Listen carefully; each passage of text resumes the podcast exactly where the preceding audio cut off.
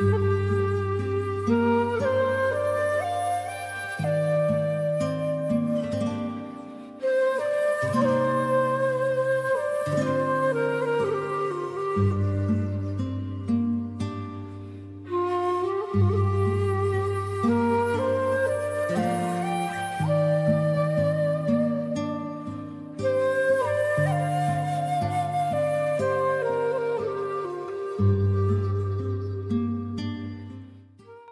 大家好，欢迎继续关注漫谈书法，我是放放。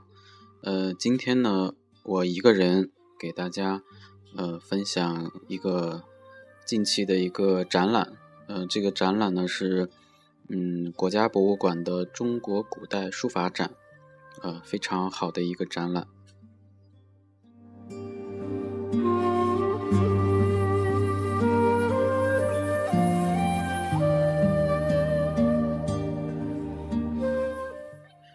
那么这个展览呢，是我之我是昨天去参观了这个展览，然后进了去之后呢，发现这个展览确实值得跟大家分享一下。呃，不管大家去过还是没去过，呃，我觉得呢，呃，通过我现场做了一些笔记，跟大家分享一下这个看展览的一些心得。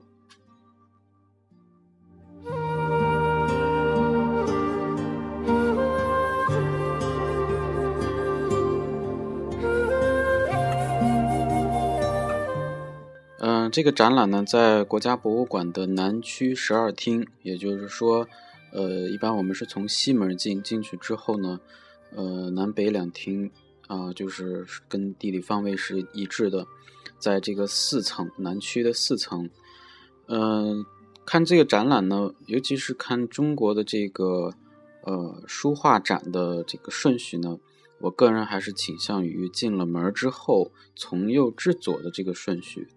为什么呢？因为，嗯，咱们的这个书法啊，尤其是书法啊，它的这个书写是从右至左的。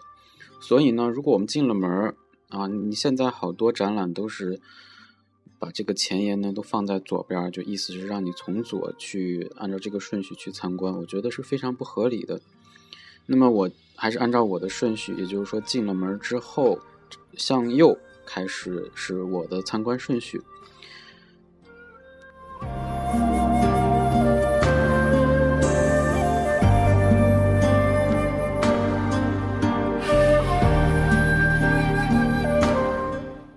那我们再简单说一下中国古代书法展这个古代的定义。呃，古代的定义很简单，就是民国之前的呃所有时期都叫古代，也就是说最年轻的时代就是从清朝开始。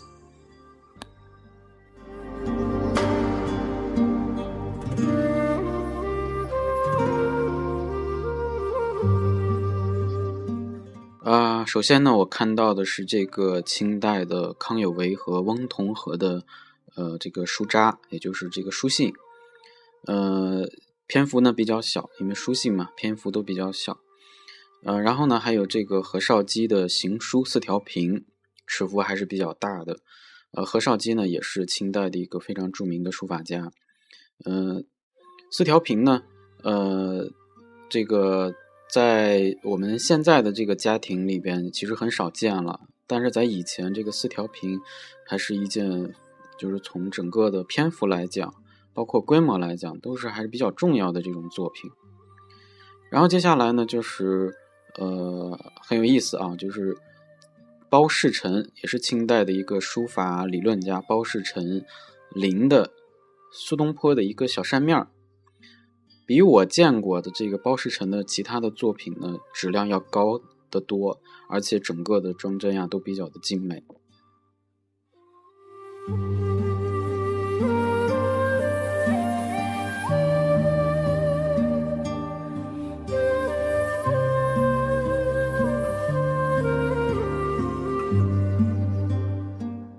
还有呢，接下来就是这个清代的阮元。在这个道光二十四年写的一个呃团扇面，呃写的是一首诗，书体呢是行草书。阮元也是清代非常有名的一个书法家。还有那个学习小篆的朋友和同学呢，尤其要看一下这个清代王树的篆书长卷。嗯，就是怎么说呢？我们今天在学习小篆的时候，还在考虑到那个形形制啊，什么都像不像啊，对不对称呀？但你当你看到这幅作品的时候，你会发现啊，这真是一幅特别经典的作品，就是典型的铁线篆，值得看它十分钟。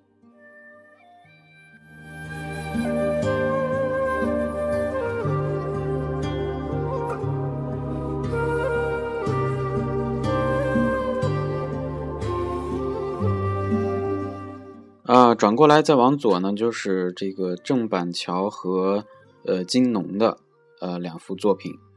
呃，以我看了这么多这个金农和郑板桥的真迹啊，我觉得这两件作品都算是比较经典的这个上品了。呃，金农大家都知道他的七书，而但是我看到的这幅作品呢，倒不是他典型的七书风格，而是比较。呃，算比较中规中矩、比较厚重的隶书。呃，郑板桥的这幅作品呢，嗯，严格的讲，就是他的那个六分半书体啊，说隶书也可以。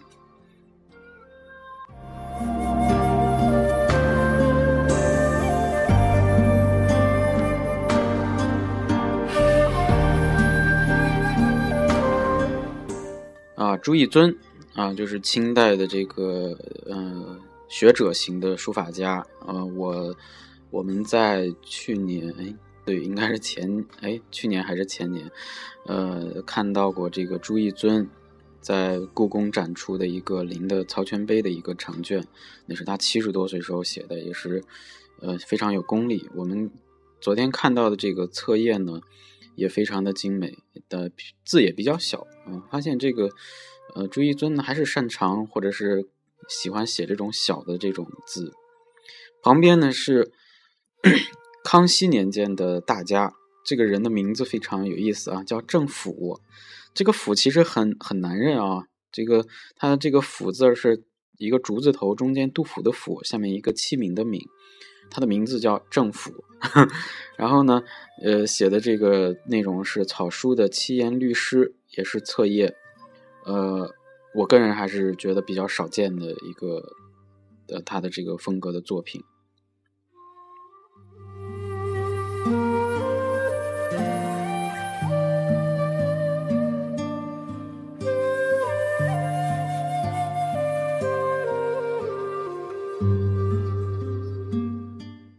还有这个王时敏在八十一岁时的一幅书法作品呢，让我眼前一亮。嗯，因为什么呢？因为王时敏在中国绘画史中的地位，呃，大家也是比较熟知的。呃，但是他的隶书呢，在清代初期还是非常有地位的。呃，一般是这么分分的，就是他和朱义尊，还有我们前面提到的郑府，啊，包括加上王时敏，就是称为什么呢？清初三隶，清初三隶，也就是清代初年三个写隶书写的特别棒的人。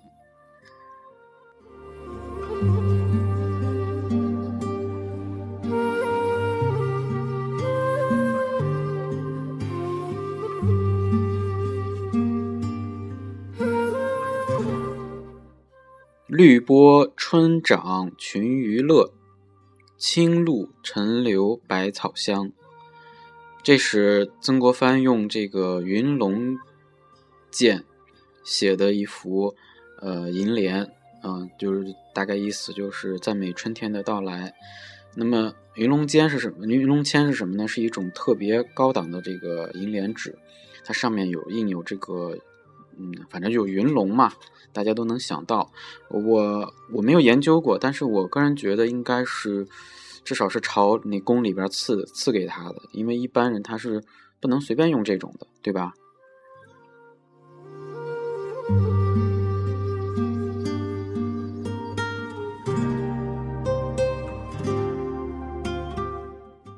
接下来呢，就是林则徐的一卷这个行书诗卷啊，也入展了。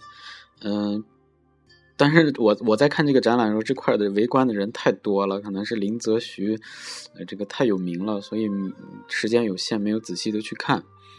那么旁边呢，正好有一个呃非常有意思的作品，也是我前两天看微信吧，叫什么？有一种王爷也什么书法家，这个王爷就是我们清代著名的书法家，叫成亲王。呃，他呢也是一幅这个行书的七言联，在这里呢，我呢介绍一下，就是和成亲王有关的几位书法家，就是清代四大家啊，我们这个对唐四家。或者书楷书四家还是比较熟悉的，清代四大家分别是这个翁方刚啊，还有就是成亲王，还有一个就是铁宝，还有一个就是刘墉。所以呢，我们看到了这个清四家之一的成亲王，嗯，因为咱们网络太发达了嘛，就是好多的信息啊汇聚到我们这儿，大家有有有机会还是可以去网上搜一搜的。还有就是这个看到这儿，我就觉得清代特别多啊，因为离咱们的时代比较近嘛。呃，成亲王的这个左边啊，我们按照顺序就是刘墉的这个行书轴。刘墉呢，我们在书法书坛上把它称为什么浓墨宰相，就是善用浓墨。在这里呢，跟大家就是提醒一下，就是嗯，叫刘墉的人有很多啊。这个咱们说的这个清代的这个刘墉呢，是墉是土字旁一个中庸的庸，大家千万别搞错了啊！至少我看到这个，呃，国博呃是这么标注着写的。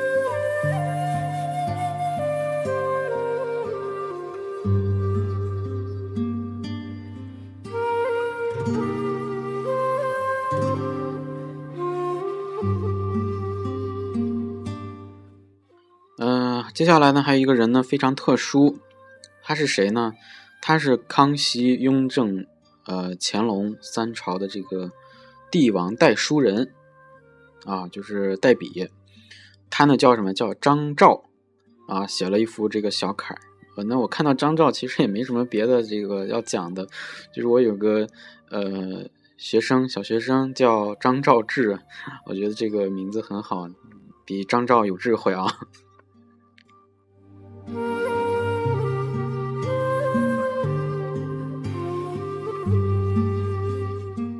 还有就是对这个学术啊，尤其是这个学术比较了解的人，可能还知道，就是有这个江东二毛之一的毛麒麟，呃，他其实和傅山也是差不多同时代的这个学者型书法家。我个人呢对这幅作品很喜欢，为什么呢？因为喜欢黄黄庭坚的，有他的作品里边有黄庭坚的这个味道。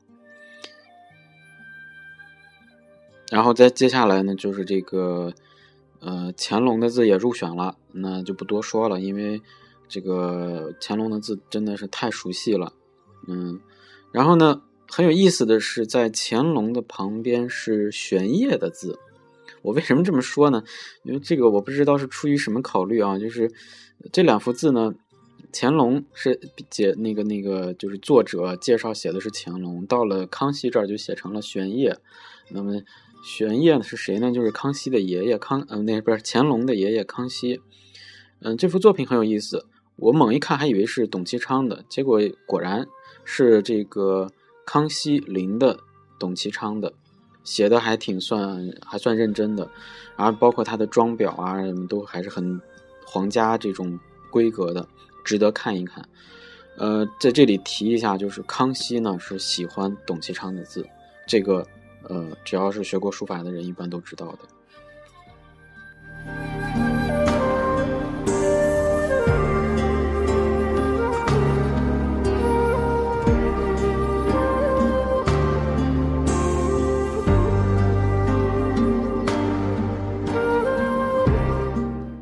再往左边呢，就是有意思的作品了，就是朱耷，也就是八大山人。他这幅作品。的特点是临摹的是，呃，唐太宗的书法啊，书，但是你仔细看根本看不出是唐太宗的字儿，这种就属于典型的意临。意临就是把字帖摆在旁边，然后自己呢就是看着，反正也不是写的特别像，但是确实是看了。那么是朱达晚年七十七岁时的作品，他这时候的风格呢已经非常的稳定了，嗯，一眼就能看出来。那么我在看这个朱耷的时候呢，就会想会不会有富山呢？这个往左挪一步就是富山的这个草书扇面，呃，绢的，好，用在绢上写的。还有这个在这两幅作品之间呢，有这个扎世标的，也是清代的一个著名的书法家。但是呢，挂得太远，灯太暗，看不清啊。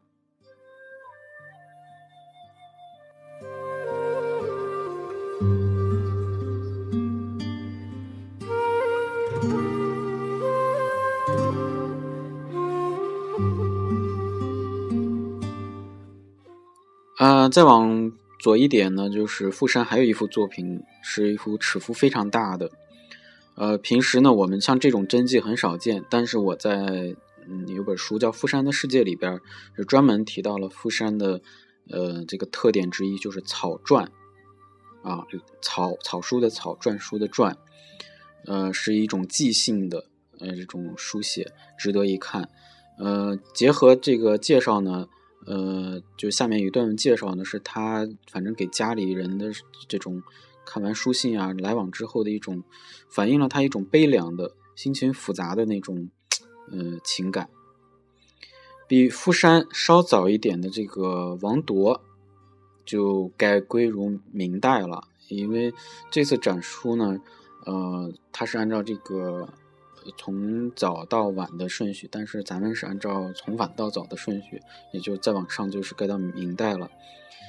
这次展出呢，王铎的作品呢，依然是他的这个大长条幅的作品，纯草书，洋洋洒洒的，特别的痛快淋漓。呃，说到王铎呢，我们就是再多说一句，就是王铎的书法呢，主要取法于米芾，所以他的字的整个结构，他的这个。动感的这种排列，都一看就是米家的这个精华的东西。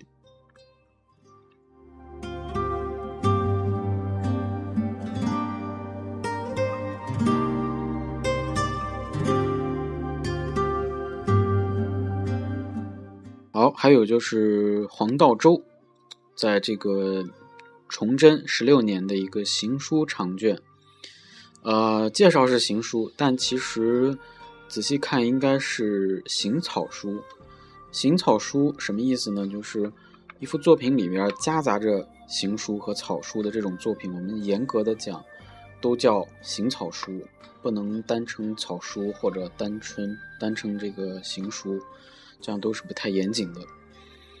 呃，接下来呢就是明代的代表书法家啊，也比较著名吧。呃，也算是饱受争议的，就是张瑞图。这个说到张瑞图呢，很容易和这个宋代的张择端混在一块儿，因为他们又姓张，然后那字儿又容易混淆，就显得特别有意思。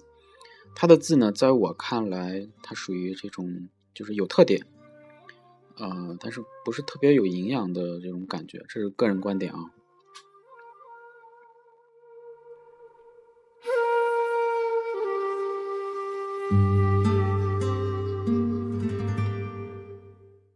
对，还有就是形同啊，也是林米芾的这个大长条幅的作品。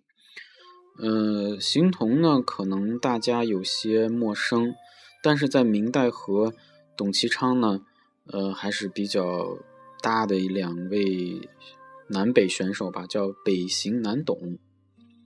那么他还干过一件什么事儿呢？就是还统筹刻造过王羲之的十七帖。有可能我们现在临的这个十七帖的这个。呃，铭刻本就是就是他来做的。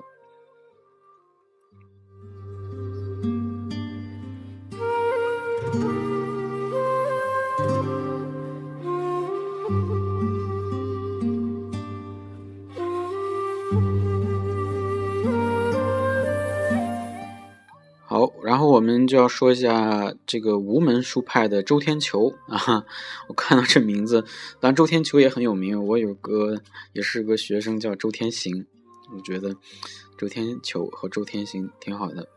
然后这个还有一个他的这个主要作品是诗册，册页啊，册页就是啊，册页嘛，就是也算小品的一类啊，表的也是非常的好。然后呢。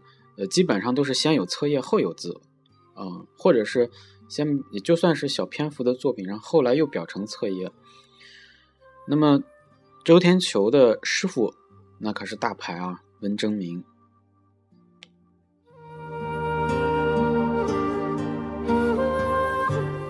这个说文征明呢，就来文征明。这次展出的文征明作品非常的过瘾啊，就是冲这幅作品，我觉得就得来看看。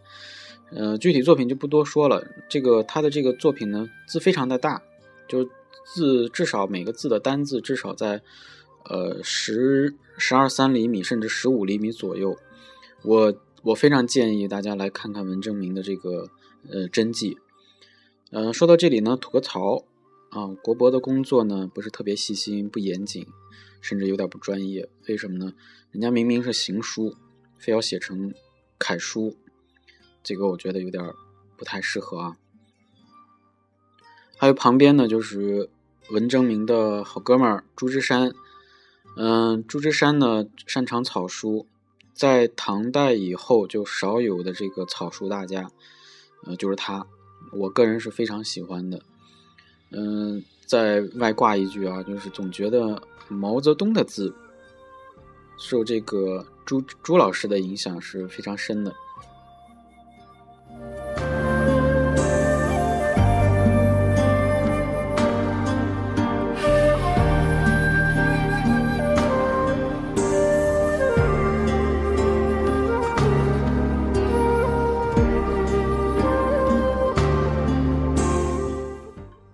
说实话呢，这次展览呢，我其实并没有特别的期待，因为国博里的东西，毕竟不如这个故宫里的东西那么多。但是没有想到的是，竟然还是有赵孟俯的这个这个这个作品了。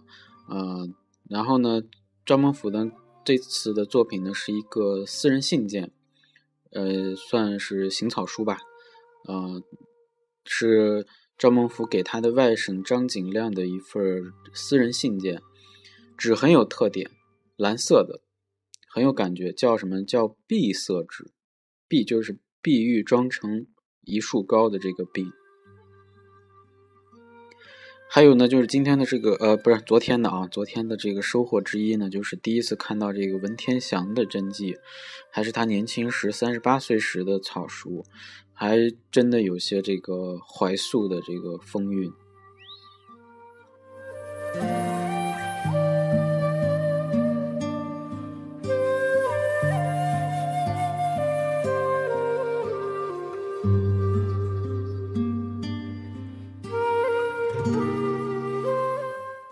好，我我觉得二十二分钟的时间已经挺长的了，我们把这个呢切成两段儿。就在唐代以后的，我们就先讲到这里。呃，欢迎大家下期收听。